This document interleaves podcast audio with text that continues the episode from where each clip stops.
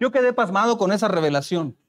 Caí de rodillas, sentí un torrente de agua que caía sobre mi ser. ¡Qué profundo! O sea, fue algo, muy bonito. Yo no había entendido, es un acto de tener fe. Entonces, este, bueno, ah, vamos a ver qué es la fe genuina.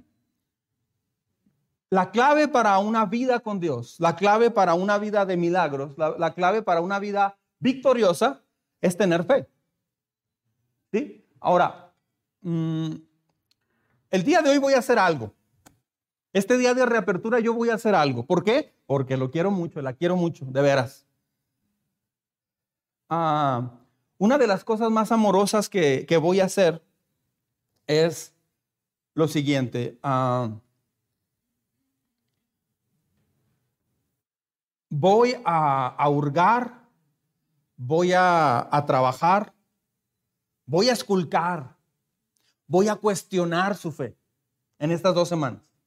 ¿Sí me estoy explicando? O sea, voy, a ayudarle a evaluar su fe. Porque puede usted estar viniendo a la iglesia mucho tiempo, pero si, si su fe no es probada, pues no va a ayudar mucho. Este, entonces, la clave para una vida de milagros, la clave para una vida victoriosa, la clave para una vida con Dios, pues es estirar tu fe, crecer en la fe. Entonces, hoy, 20 de febrero del 2022, voy a hacer algo muy importante. Yo voy a cuestionar su fe y voy a cuestionar mi fe también, por supuesto. Voy, voy a presionarle estas dos semanas, voy a ayudarle a que podamos analizar nuestra fe desde el punto de vista bíblico.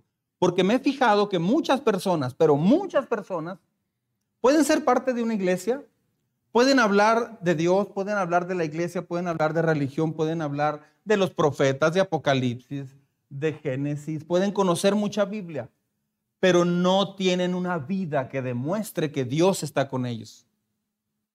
Ellos piensan que tienen una vida con Dios, pero la gente que los rodea dice, no hombre, ser cristiano para ser como tú, gracias. O sea, ¿por qué? Porque no es algo genuino.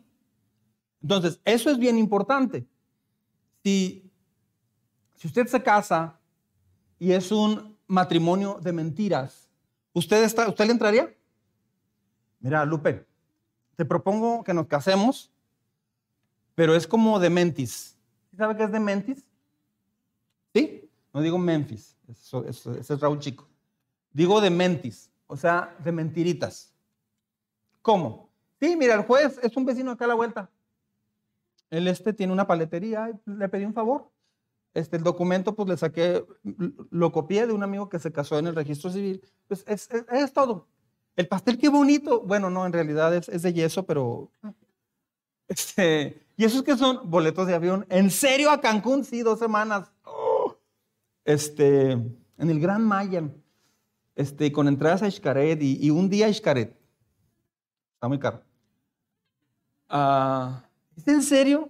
No, son de mentiras, pero solo quería que los viera los boletos.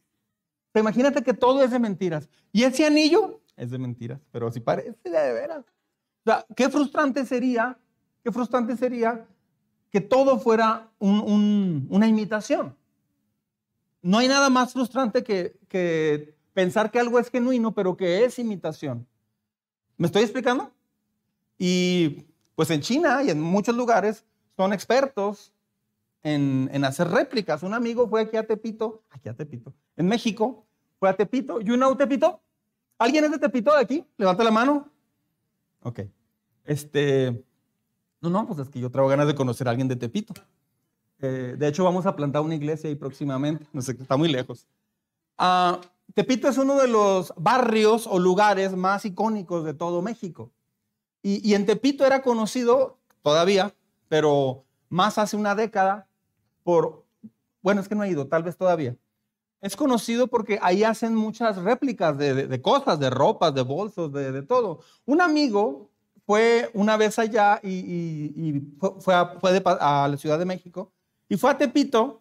Y cuando estaba ahí en Tepito, este, cuando estaba ahí en Tepito, compró un traje deportivo marca Fila ¿Sí?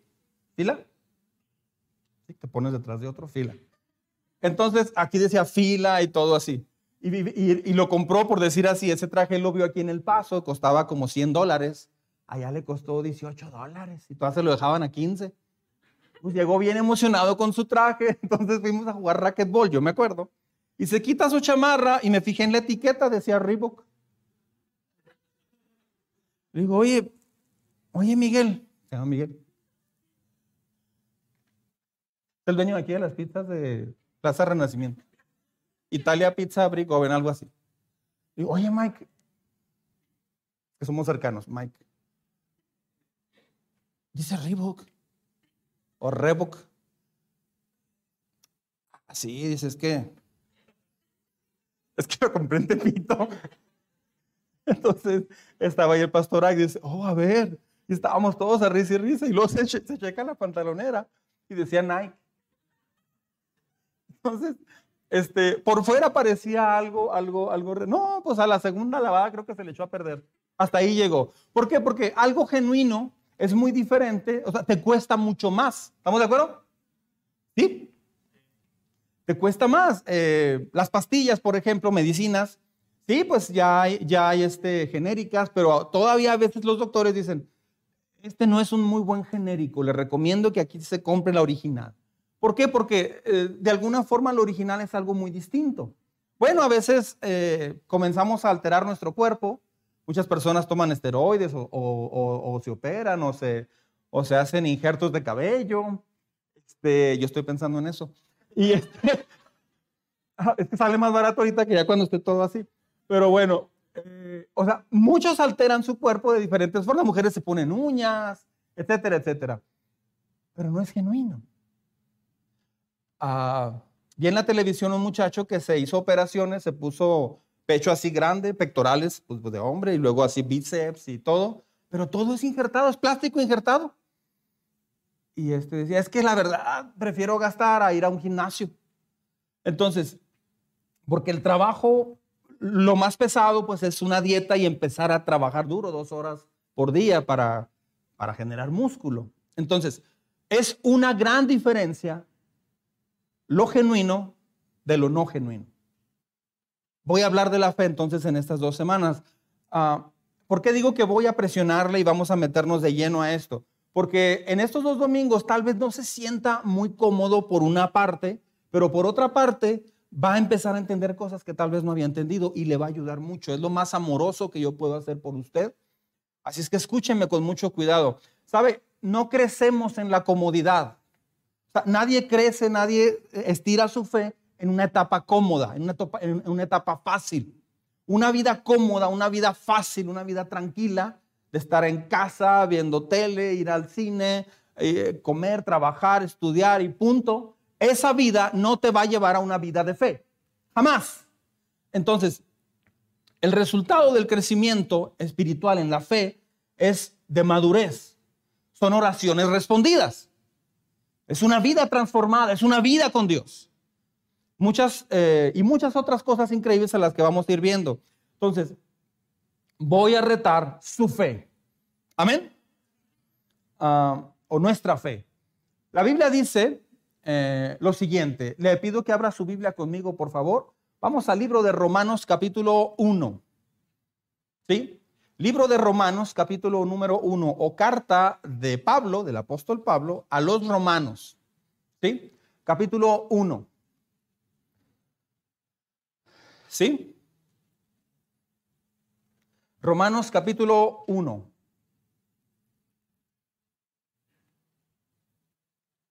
¿Listo? Vamos al verso 17.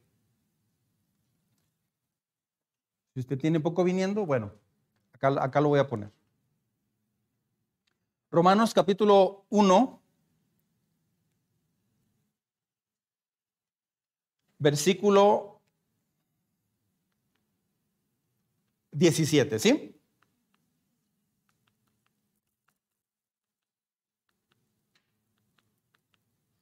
Muy bien. De hecho, en el Evangelio, ¿me está siguiendo? En el Evangelio se revela la justicia que proviene de Dios, la cual es por fe de principio a fin, tal como está escrito. Y esto es lo que le animo a subrayar en su Biblia. El justo ¿Qué dice? Vivirá por la fe. ¿Sí? El justo vivirá por la fe. O sea, esto es, esto es la gran diferencia cuando, cuando hablamos de fe, esto es la gran diferencia. Ah, el Evangelio se revela, en el Evangelio se revela la justicia que proviene de Dios, la cual es por fe de principio a fin. Desde que empieza la Biblia hasta que termina la Biblia, todo en realidad es por fe, o sea, todo es por fe. Y dice la Biblia, el justo vivirá por la fe. ¿Qué, quiere decir esto? Quiere decir que, bueno, para empezar, la palabra evangelio, sí, aquí está la palabra evangelio, quiere decir buenas noticias. O sea, tenemos buenas noticias. Dios tiene buenas noticias para usted. Ah, cuando hablamos de buenas noticias, hablamos de algo que puede cambiar su vida significativamente. Entonces, el Evangelio quiere decir una noticia que va a cambiar tu vida, es una buena noticia o buenas nuevas. Es una palabra que significa noticias que no conocías antes. A veces en, redes sociales o hay, algunos videos que dice cinco cosas que no conocías hace, hace 15 minutos. Ok, este, las buenas noticias es precisamente eso. Entonces, de principio a fin, el medio por el cual usted conoce a Dios es la fe. Lo que mide tu vida es la fe. Lo que marca tu vida es la fe que tienes. ¿Sí? Porque cuando le crees a Dios, todo comienza a cambiar. La mayoría se creen a sí mismos. La mayoría cree lo que ve con sus amigos. Porque alguien empieza a tomar. Porque alguien comienza, no sé, a hacer cualquier cosa, lo que sea. Porque alguien comienza a trabajar. Porque alguien empieza a robar. ¿Por qué comenzamos a hacer todo eso? Porque alguien dice, yo decido vender todo y me voy a... Compro un boleto para ir a ver el concierto de un artista o me voy al, Mundial de Qatar, no me importa que me quede sin casa. O sea, ¿por qué haces algo así? Porque tienes fe en algo. O sea, algo te movió. Bueno, la fe es lo que mueve tu vida. Entonces, subraya en su Biblia, si no lo ha hecho todavía, que es por la fe. O sea, el justo vive por la fe. Lo que marca tu vida es la fe en realidad. Una persona que no logra caminar con Dios, una persona que no conoce a Dios, una persona que no madura, que no crece, que no avanza, es porque no tiene fe. Entonces, de principio a fin, la Biblia menciona esto. El justo, por la fe, vivirá. ¿Sí? no hay forma de vivir a través de un trabajo. No hay forma de vivir a través del placer o de una diversión o de cualquier cosa, un matrimonio, hijos, lo que sea. No, es la fe lo que marca tu existencia. Fuera de la fe todo se va a quedar aquí en la tierra, trabajo, casa y todo lo demás. ¿Sí? Ahora, vea este texto conmigo acá en la pantalla. ¿Sí? Es Hebreos 11:6. Anótelo para que lo revise en casa. En el devocional vamos a repasar todo esto. En el chat del arca, ahí subimos un devocional. Hay un equipo de trabajo aquí en la iglesia que, trabaja en un devocional. ¿Y por qué hacemos esto? Bueno, porque desde hace muchos años yo me di cuenta que eh, repasar lo que se predica el domingo en la semana te hace crecer mucho. Por eso lo hacemos, pero es mucho trabajo, aprovechelo. Muy bien. Sin fe, léalo conmigo en voz alta. ¿Está listo o lista? Juntos. Sin fe es imposible agradar a Dios. Otra vez, sin fe es imposible agradar a Dios. O sea, dice la Biblia que sin fe una persona no va a poder agradar a Dios. Ahora, sin fe puedes ir a la iglesia, ¿sí? Sin fe puedes cargar una Biblia de un metro por un metro, ¿sí? Sin fe puedes decir aleluya, sí, es fácil hacer eso, pero sin fe es imposible agradar a Dios. Y mi trabajo, mi llamado, mi vida, nuestra, ah, nuestro enfoque como iglesia es enseñarle a usted a agradar a Dios. Si usted llega a un punto en su vida donde usted le agrada a Dios, ya estás del otro lado. Se puede caer el mundo en pedazos al lado tuyo, puede venir a tu familia enfermedad, dolor, quebrando, lo que sea. Pero si usted agrada a Dios, ya está del otro lado. Ahora, si tienes todo lo demás, trabajo, casa y todo lo demás, pero no, no tienes una relación con Dios y tu vida no es agradable a Dios, ¿de qué te sirve tener todo eso si todo eso se va a acabar? Entonces, sin fe es imposible agradar a Dios. Es motivo suficiente para pasar dos domingos, ¿no? Hablando de esto. ¿No creen? Ah, ¿Sabía que Dios quiere premiarle por buscarlo? Si usted en la semana revisa este texto de Hebreos 11:6, la segunda parte de este texto dice que Dios recompensa a los que lo buscan. ¿Sí sabía que Dios recompensa a los que lo buscan? O sea, abrir la Biblia y leerla trae una recompensa impresionante. No hacerlo te, pierdes de una gran eh, e, experiencia en tu corazón, en tu vida. Entonces, muchas personas que no buscan a Dios en la semana, lo buscan solamente el domingo, se pierden de la más grande bendición para el ser humano, encontrarse con solas, a, solas con Dios, con solas, a solas con Dios. La Biblia dice que el justo entonces vivirá por la fe. Entonces, la Biblia dice que la forma de vivir, ¿cuál es? A través de la fe. Ahora, ¿cómo crece tu fe? Pues leyendo la Biblia. No hay forma de crecer viendo Discovery Channel. No hay forma de que tu, vida crezca solamente trabajando. Una vez un pastor decía, no nada más es trabajar como burro. Este, a veces así lo hacemos. Tenemos que buscar a Dios como burros, decía él. Así como trabajamos, lo que quería decir era, así como trabajamos, como burros, decía él. Así tenemos que buscar a Dios, mucho. Ah, entre más buscas a Dios, más fe tienes. Ahora, cuando hablo de buscar a Dios, no me refiero a solamente leo la Biblia y tengo un momento con Dios, pero una vez que me levanto de allí, mi vida es normal. No, no. Tiene que, hacer, tiene que modificar tu forma de vivir y de pensar. ¿Sí? Decía al principio de este tema que hay una pandemia ahorita en el mundo de personas que van a la iglesia, eh, pueden tener hasta liderazgos y servir y conocer mucho, pero su esposa o su esposo les dicen, es que la verdad, yo no tengo fe porque vives muy mal. O sea, lo que tú hablas de Dios para mí no es una realidad. Sus hijos ya lo que quieren es cumplir mayoría de edad para irse de la casa. ¿Por qué? Porque eh, sufren la vida de quien se dice cristiano en casa. ¿Por qué pasa eso? Porque no es fe. Fe no es solamente tener una Biblia, fe no es proclamar y orar y clamar y ayunar y todo. He conocido decenas de personas, centenares de personas que, ayunan, que tienen un vocabulario muy religioso.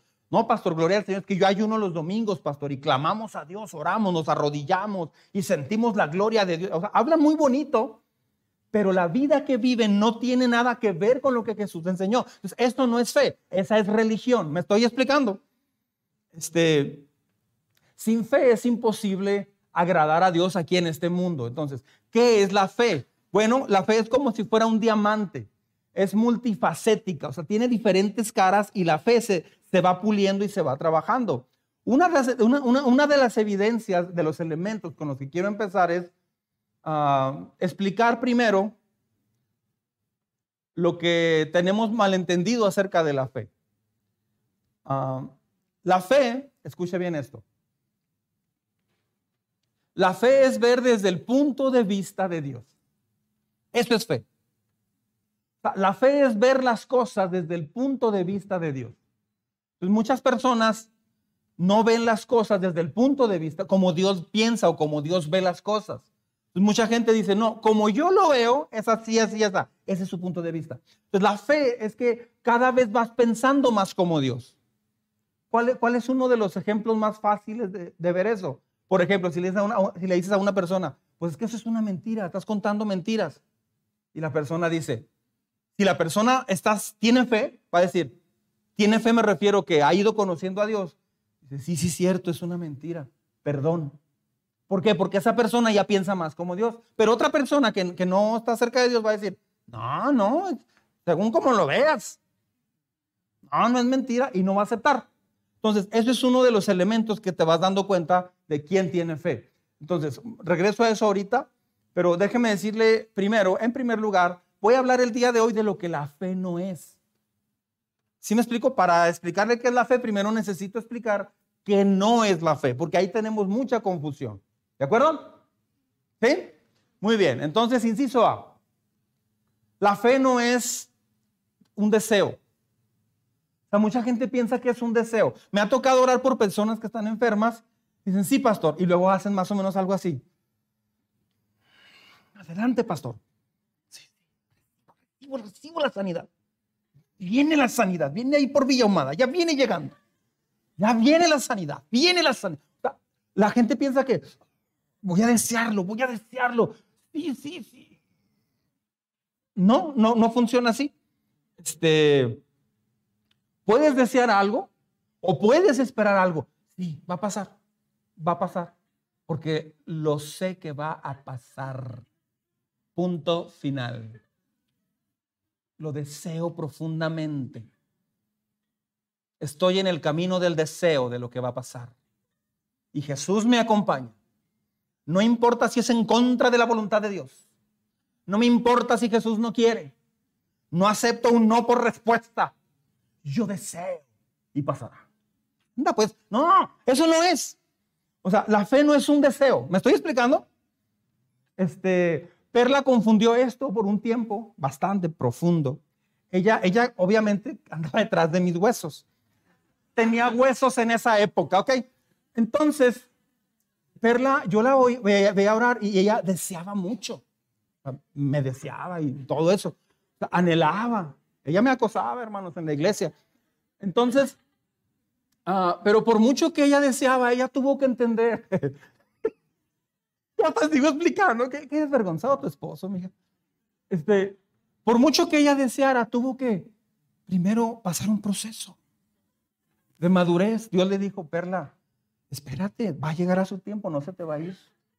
Tranquila, o sea, take it easy, my friend. Ella entendió que no era un deseo. Fue al revés. Entonces, este, no por mucho que desees algo, lo vas, lo vas a obtener. Entonces, algo que una, persona me dijo, es que sinceramente lo anhelo. Pues sí, aunque sea muy sincero, eso no es fe. La fe no es anhelar o desear algo. Muchos confunden eso. Ah, de hecho, hay gente que me dice, mire, pastor, eh, amárrese un, un, tamal de chile colorado en la espalda y se le va a quitar toda la tosferina que pudiera traer. Solo tenga fe. ¿Fe en qué o en quién? Entonces, es fácil tener fe en cualquier cosa, pero es la gran diferencia Ah, para agradar a Dios necesitas tener fe en quién? En el autor y el consumador de la fe. ¿Sí? Entonces, ah, si anhelas algo, no necesariamente eso es fe. Ah, eso no significa que usted es una persona de fe. recuerdo cuando yo era niño, yo, yo deseaba algunas cosas, juguetes de Star Wars, por ejemplo. Luego, cuando ya fui adolescente, y empecé a, a bailar breakdance, me acuerdo. Yo deseaba eh, tener cierta ropa y ciertos tenis, porque era lo que, lo que yo hacía. Pero más adelante, una vez vi, vi, un carro, un Ford Mustang modelo 81, algo así, 83 por ahí. Y por primera vez dije, qué bonito carro. Yo no me había fijado mucho en los carros hasta esa edad. Ya a los 13 años dije, entonces, me gustó tanto ese carro que yo empecé a pensar varios días, si yo tuviera ese carro, si yo pudiera manejar ese carro, tenía 13 años. Fue un gran deseo en mi vida, un enorme deseo por ese auto, pero ¿cree que por haber deseado eso tuve ese auto? No. La fe es igual, o sea, la fe no es un deseo. Son dos cosas muy diferentes, ¿sí? Otra cosa que no es la fe, estoy explicando primero qué no es la fe. ¿Me estás diciendo? Ok, es ah, fingir que algo que no es cierto es cierto. ¿Sí? ¿Has visto algún caso así? Un día vi una persona que iba en un, carro, en un semáforo, y en, en el vidrio de atrás traía pegada una calcomanía y esa calcomanía era, era en el 2009, cuando estaba aquí muy feo, bueno, otra vez ya volvió, pero lo de la violencia, ¿no? Y este... Y decía, esta, decía esa calcomanía, yo creo en Jesucristo y declaro que mi ciudad es una ciudad en paz, sin violencia, dirigida y gobernada por mi Señor. ¿Cómo ve? Cualquier persona que viera una calcomanía así, pues sí, aunque declare eso, pero entonces, ¿qué se oye allá? Son balazos. ¿Y por qué se oyen patrullas y ambulancias? O sea, ¿cómo está la cosa? ah, hay personas que, una vez una persona oró por mí y me dijo, pastor, usted está enfermo, pero vengo a declararle algo. Por la fe lo declaro sano, pastor. Dije, ¿cómo así?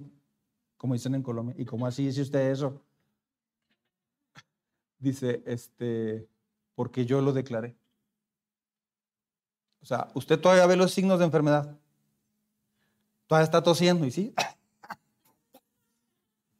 Eso ya no existe, pastor. No hay tos. No hay tos, pastor. Y me estaba ahogando. Tenía neumonía. Es solo su idea. Por la fe eso ya no existe. Esto no es fe. O sea, fe no es decir algo que no existe. ¿Sí me explico? O sea, cuando en realidad ahí está. O al revés. Este, ya tienes tu trabajo. ¿En serio? ¿Sí? ¿No lo ves? ¿No te han llamado? Es que aquí está una persona imaginaria. ¿No lo, no lo ves? ¿No te han llamado? ¿No tienes nómina? ¿No tienes nada? Pero yo declaro que ya tienes trabajo. ¿En serio? ¿Eh? Y me van a hablar también de los bancos para darme tarjetas de crédito y crédito hipotecario y voy a ponerme comprar un carro. Y, ajá, todo eso. Que Dios es bueno. Aleluya, Dios es bueno. Y por la fe tienes eso. Oiga, pero no me han llamado. ¿A dónde voy a trabajar? Este, usted alístese en la mañana el, el lunes. Es desde sí, levántese a las 6 de la mañana, a 5 y media de la mañana. Alístese, póngase guapo o guapa. Y usted salga a trabajar. Pues se alista la criatura y sale a trabajar. Pues sí, va a saludar a los vecinos en lo que camina, pero no tiene trabajo todavía. Entonces, esto no es fe. La fe no es decir que algo no es cierto cuando sí es cierto o no es decir algo que ya está cuando todavía no está. ¿Sí me estoy explicando? Mucha gente dice, pastor, ¿qué iglesia necesita usted? Le digo, pues un arca de veras, tamaño real, en un terreno de tres hectáreas. Este, mm, ok, hecho. Así me dijo alguien una vez, hecho.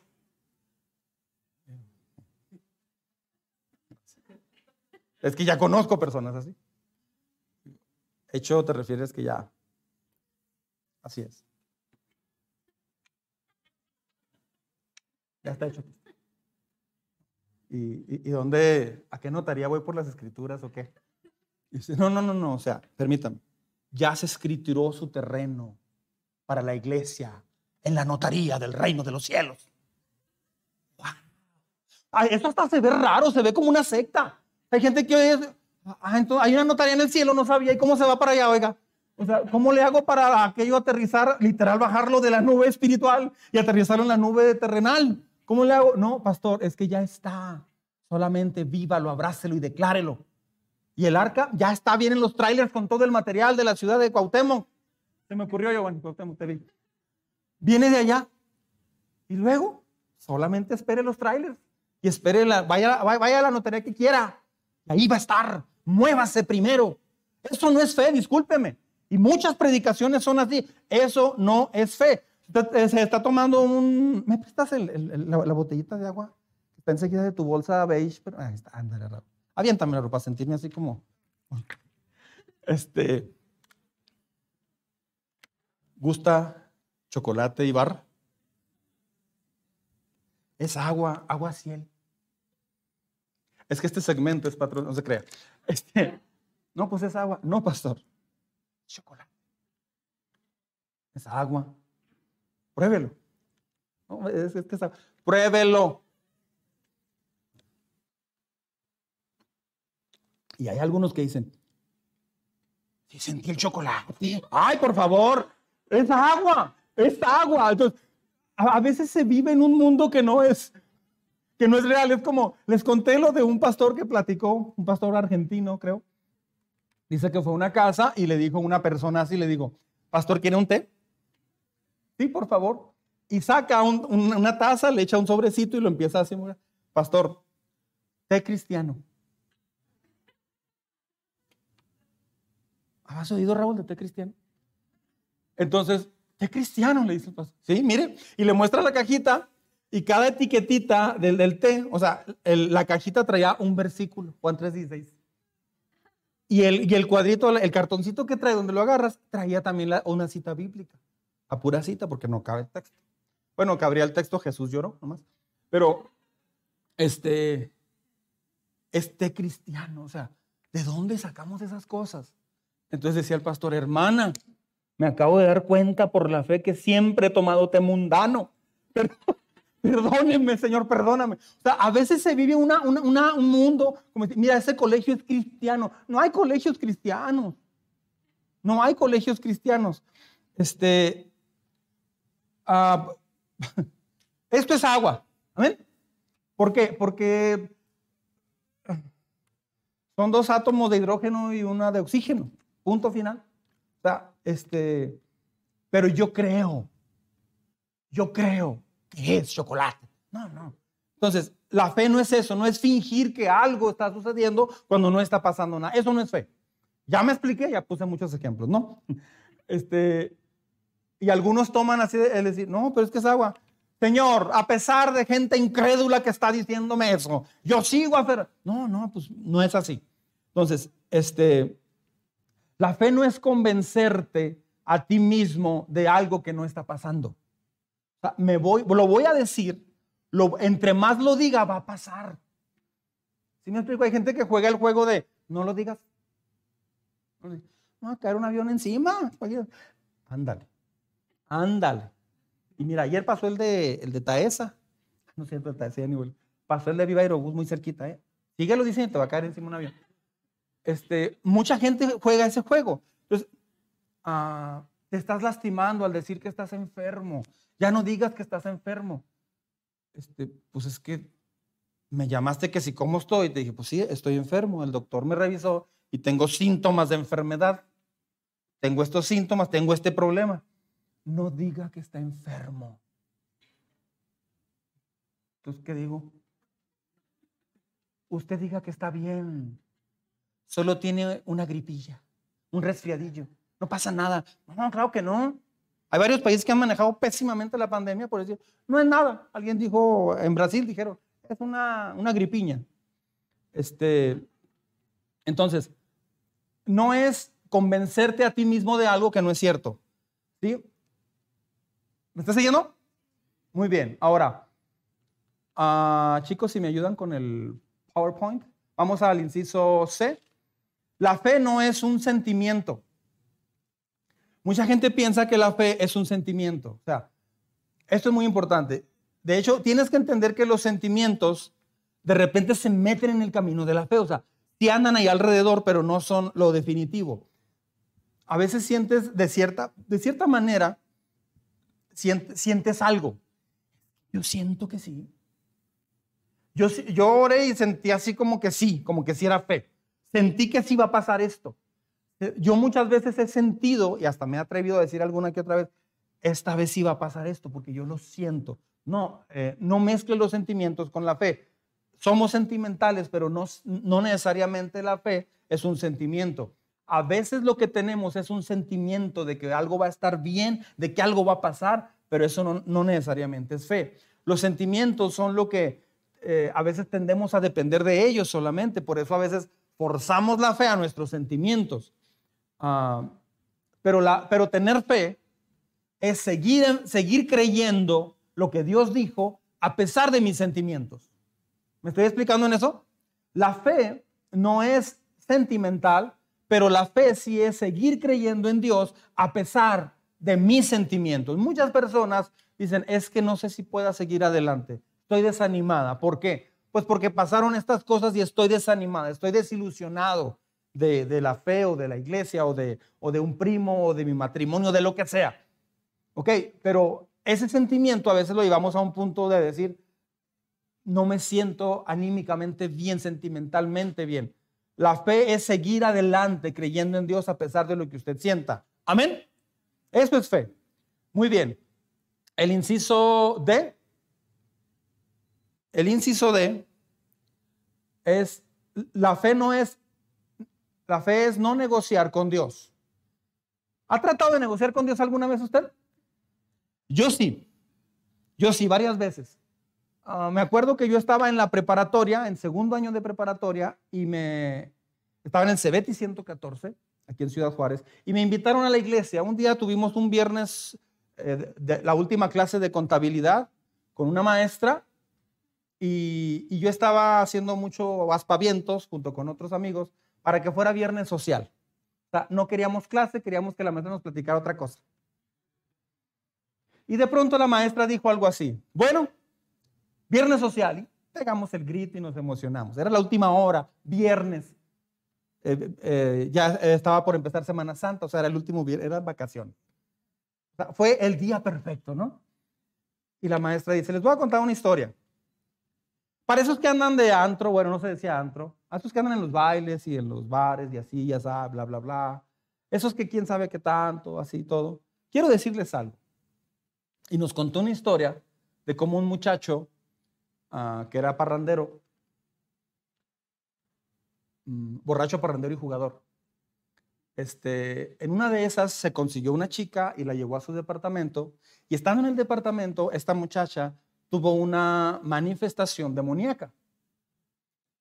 Se le modificó su rostro y fue una, demo, fue una, una experiencia eh, con una persona que estaba poseída tan impresionante para este muchacho. Y esa maestra nos tenía todos así bien asustados. Entonces nos dijo, y termino con esto. Ustedes que andan por la vida como si todo lo pueden, ¿listos para una experiencia así? ¿Saben que Dios es real? Se arriesgó la maestra porque era en la escuela. Se supone que no puedes hablar de religión, de Dios. Y eso me impactó mucho. Cuando la maestra acabó de dar ese mensaje, la puerta del salón estaba cerrada y se abre sola la puerta. Se abrió sola. así como, oh, o sea, nos asustamos. Y yo me fui muy pensativo, pero muy pensativo. Ah, en esos días yo le dije a Dios que si yo podía saber que Él era real, hice una oración muy profunda, le dije que me lo demostrara. Al día siguiente llega un amigo, me busca en la casa y me dice, te invito a una iglesia. Para mí eso fue bien impactante porque nadie sabía de esa oración. Me acuerdo que fui a la iglesia y escuché algunos domingos, unos tres, cuatro domingos, cinco domingos, me gustó mucho. Y luego dejé de ir. A partir de ahí empecé a negociar con Dios. Problema que venía, yo decía, Señor, si me arreglas este problema, regreso. Y me meto de lleno. Se arreglaba el problema y yo no hacía lo que había prometido. Señor, yo traía un carro y choqué. Me atravesó un carro y choqué. Señor, y, la persona viene el paso, parece que no me iba a pagar. Señor, si me arreglas este problema, ahora sí. Y hasta fui con los jóvenes de la iglesia, oraron por mí, me ayudaron, se arregló el problema y regresé. No. Yo negocié con Dios muchas cosas. Entonces, la fe no es negociar con Dios. Señor, si tú me concedes esta petición, pero de veras, yo voy a hacer esto. Eso no es fe. Eso es como un contrato. Si tú haces esto, Señor, yo voy a hacer esto. Dios no, no está negociando eh, su vida con nosotros. Señor, si haces esto, entonces yo podré hacer esto. Es como una especie de soborno con un pacto con Dios. Eso no es fe. Vamos a ver lo que es la fe la próxima semana. Pero Ah, el hecho es que la fe es una forma de ver la vida, pero la fe es tener la perspectiva de Dios. Hebreos 11.1 dice lo siguiente. Uh,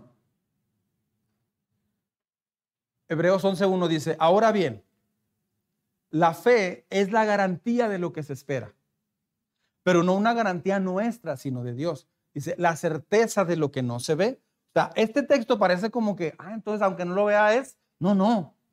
Es depender totalmente de Dios, es lo que está diciendo. Mucha gente ha tomado este texto para decir, ah, pues es la certeza de lo que no lo veo. O sea, aunque no lo vea, ahí está. No, eso no es. No hay que irse por ese lado. Entonces, ah, esperas que va a suceder, pero no das por hecho que ya pasó hasta que suceda y tu fe y tu vida con Dios no cambia si no sucede. No, no se me está explicando. O sea, si esperas que Dios va a hacer algo con su poder, pero si no pasa, no se altera tu vida con Dios. Cuando se altera, entonces ya no es fe. Ah, pues no me contestó nada Dios. Ah, ni me dieron trabajo. No, no, no, no, me, no me pagaron el choque. No hicieron esto. Entonces Dios no existe. Eso no es fe. Eso es un contrato.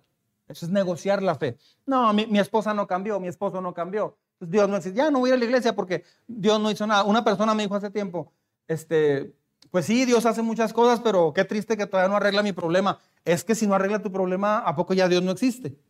Mucha gente reclama. Hay gente que inclusive a mí, me han reclamado. Lástima que no se ha arreglado mi situación, pastor. Así como, arréglela o si no, no me consagro. ¿eh? Eso no es fe. Entonces, uh, fe es tener la certeza de que tal vez no ves algo, pero sabes que Dios va a hacer lo mejor por ti. Eso es fe. Si esperas algo, este, claro que lo anhelas, claro que sí, pero no, no forzas con tu pensamiento a Dios, no le tuerces las manos a Dios para que lo haga.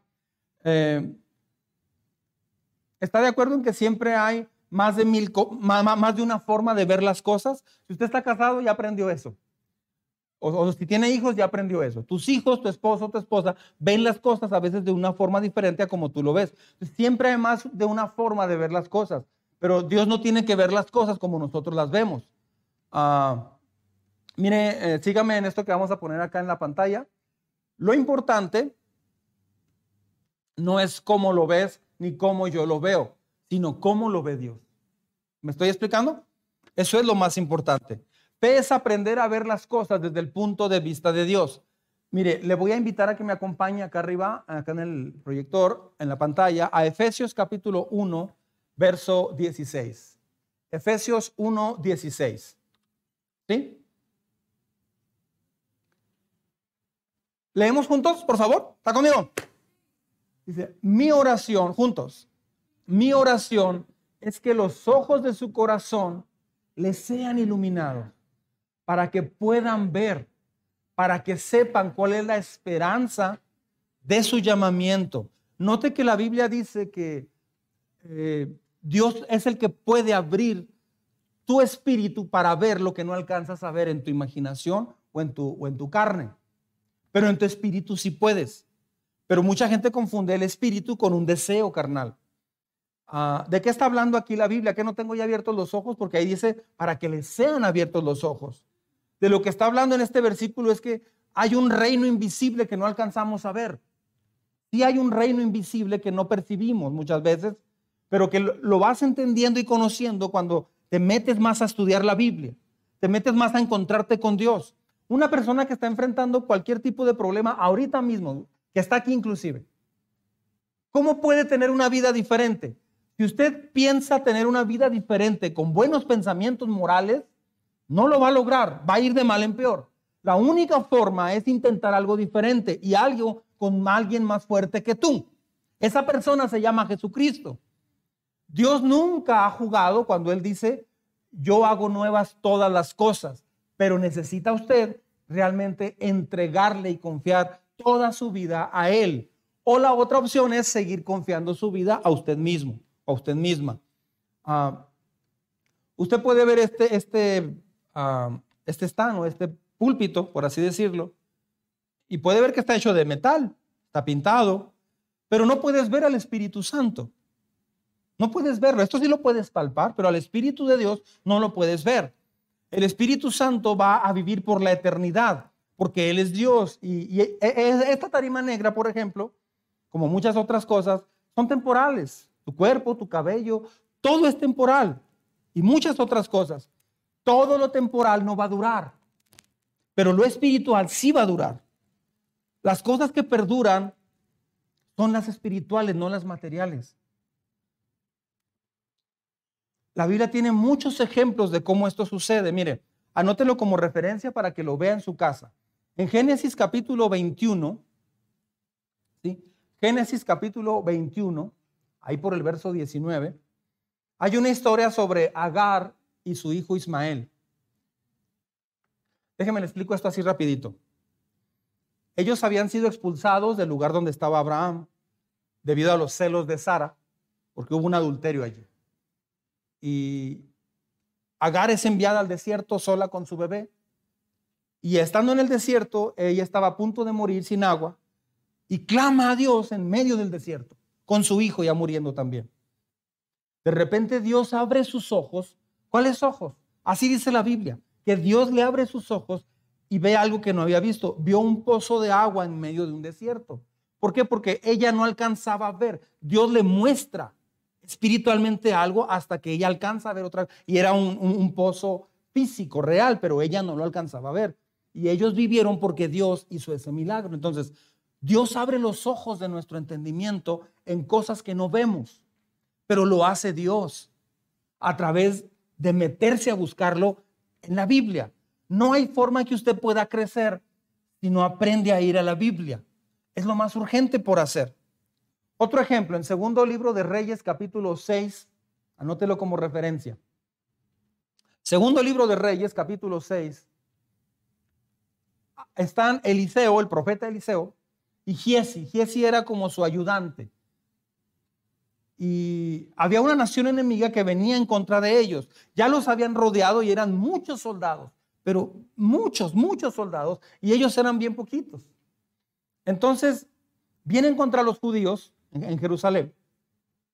Y Giesi, que era criado de Eliseo, se asusta mucho y se disgusta mucho y estaba teniendo un ataque de pánico, estaba llorando, estaba muy mal por todo el ejército que él veía. Pero ve a Eliseo que Eliseo está bien tranquilo. Sí viendo todo, pero tranquilo. ¿Qué pasó? ¿Cuál fue la diferencia? Entonces, él, empieza a decirle molesto y asustado a, a Eliseo, Señor, eh, mi, Señor, que no ve lo que está pasando. Mire el problema que tenemos, nos están invadiendo y son muchos, pero muchos. Y Eliseo ora por Jesse. Dice, Señor, abre sus ojos. Y algo pasó que abre los ojos espirituales de Jesse, Dios, y empieza a ver muchos miles y miles de carruajes celestiales con ángeles y los ángeles traían una espada desenvainada. Esa batalla, ¿quién cree que la ganó? Ellos ganaron.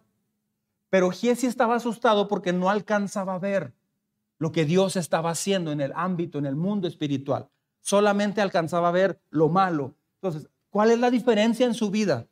Cuando vas a la Biblia, cuando abres la Biblia, estas historias se las traigo para que las busque en su casa. Espero que le suceda como cuando ves un programa y quieres ver otro.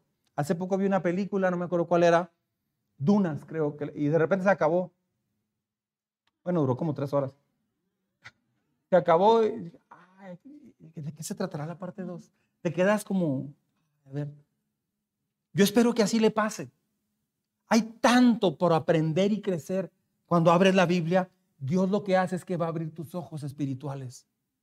No hay manera, escúcheme muy bien, de que usted sea una persona que enfrente su vida, sus decisiones y todo lo demás, si Dios no te abre tus ojos de la fe.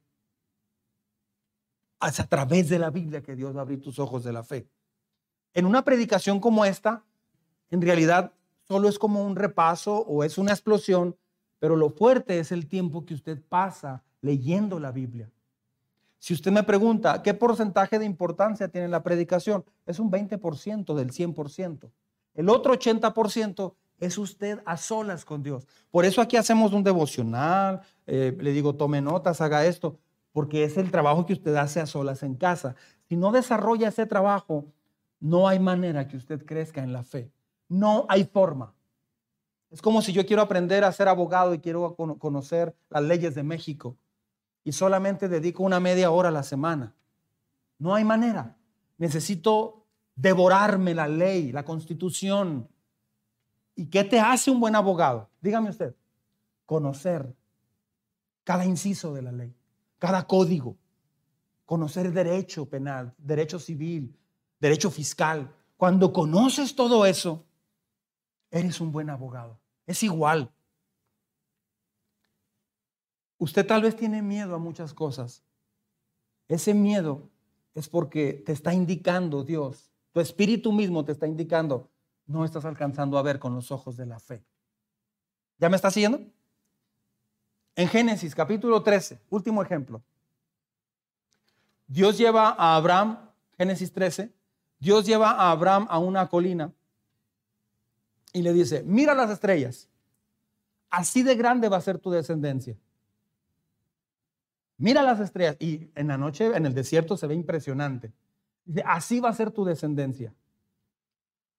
Dice la Biblia que él estaba así como, Señor, pero todavía ni siquiera tengo descendencia, ni siquiera uno. Y Dios le abre los ojos.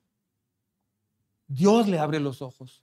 Y entonces él toma decisiones en base a ese entendimiento, escuche bien, espiritual que tuvo. No es un entendimiento secular.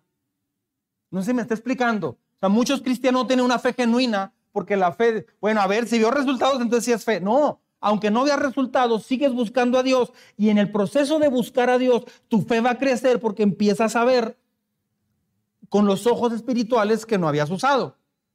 Cuando usted esté con miedo, con frustración, con dolor, con quebranto, con desánimo, es porque no estás teniendo nada de fe. Estás esperando que pasen puras cosas materiales alrededor, decisiones que te cambian. Mucha gente se desanima por trabajo, por gastos, por lo que sea. ¿Qué está pasando allí? Lo que está pasando es que estás viviendo humanamente, carnalmente. No estás yendo a la Biblia. Cuando vas a la Biblia buscando encontrarte con Dios, empieza a crecer tu fe. No es cristianismo, discúlpeme si, le incomodo al decir esto, no es cristianismo esperar que pase por orar las cosas sin estar buscando a Dios. No va a aguantar usted una vida con Dios así. No va a llegar a la meta final. No vas a llegar a la meta final. ¿Por qué? Porque esa no es fe espiritual. Fe espiritual es conectarte con Dios en la palabra de Dios. Es arrodillarte, es entenderla, es que Dios te hable. No solamente es leer, es que Dios eh, que, cuando lees la Biblia te traspasa, lo entiendes, lo asimilas. Y esto es lo que va a generar una vida de fe. No base su fe a solo venir el domingo. El domingo necesita venir forzosamente porque sería el colmo, ¿verdad? Pero si piensa que solo el domingo le va a llevar a una vida de fe, ya perdió, ya perdió, no va a pasar. Necesita ir a la escritura, necesita orar, necesita tener tiempo a solas con Dios, las dudas que tiene, plantéeselas a Dios primero. Vaya y hable con Él. No le pregunte al vecino. No le pregunte solamente al pastor. No. Vaya y pregúntele primero a Dios. Ah, hace tiempo le di consejería a una persona y esa persona me hablaba muy seguido, muy seguido. Y, y yo le decía, mira, pregúntale a Dios. Ve en la Biblia esto, esto y esto y ve y ten un tiempo con Dios una persona de muchos años de cristiano, no pudo, no, esta persona no pudo ir a solas con Dios. Dices que no me dice nada. ¿Cómo que no te dice nada? No, no me dice nada, no entiendo nada. Pero tienes muchos años de creyente. Pues no entiendo nada. Entonces, esa persona dependía totalmente de lo que yo le decía. No dependía lo que Dios dice en su palabra. Eso no es una vida de fe.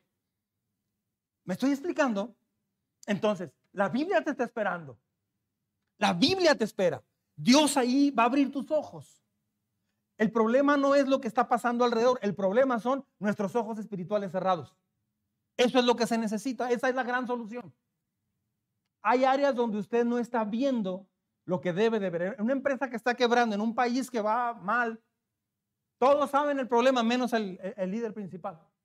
Eso es típico en cualquier empresa que va mal.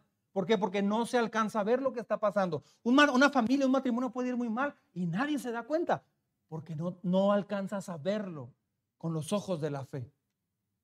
Hay mujeres que no tienen ojos, de, ojos espirituales para dirigir su vida. Solo toman decisiones en base a lo que a lo que ven, a lo que anhelan, a lo que sienten. No tienen una vida de fe. ¿Sabe qué pasa? Van dañando su familia cada vez más. ¿Por qué? Porque no, no han tomado el gran paso de sentarse a diario, abrir la escritura y decirle, Señor, ¿qué me quieres decir? Un día yo voy a morir y usted también. Me hace que sí vamos a morir un día. Yo pienso que sí. ¿Cuánto tiempo nos queda? Ese tiempo que nos queda, Aprovechelo. Aprovechelo. Vaya con Dios.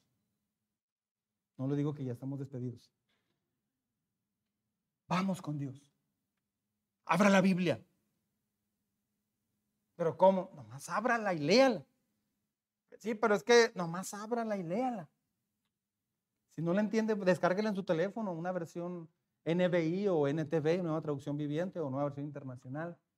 Este, atrévase a ir a Dios para y dígale, abre mis ojos en lo que no estoy alcanzando a ver y que los demás sí están viendo tal vez, pero yo no. ¿Puedes abrir mis ojos? Eso es lo más crucial e importante por hacer en nuestra vida. Amén. Póngase de pie, por favor. Vamos a hacer una oración.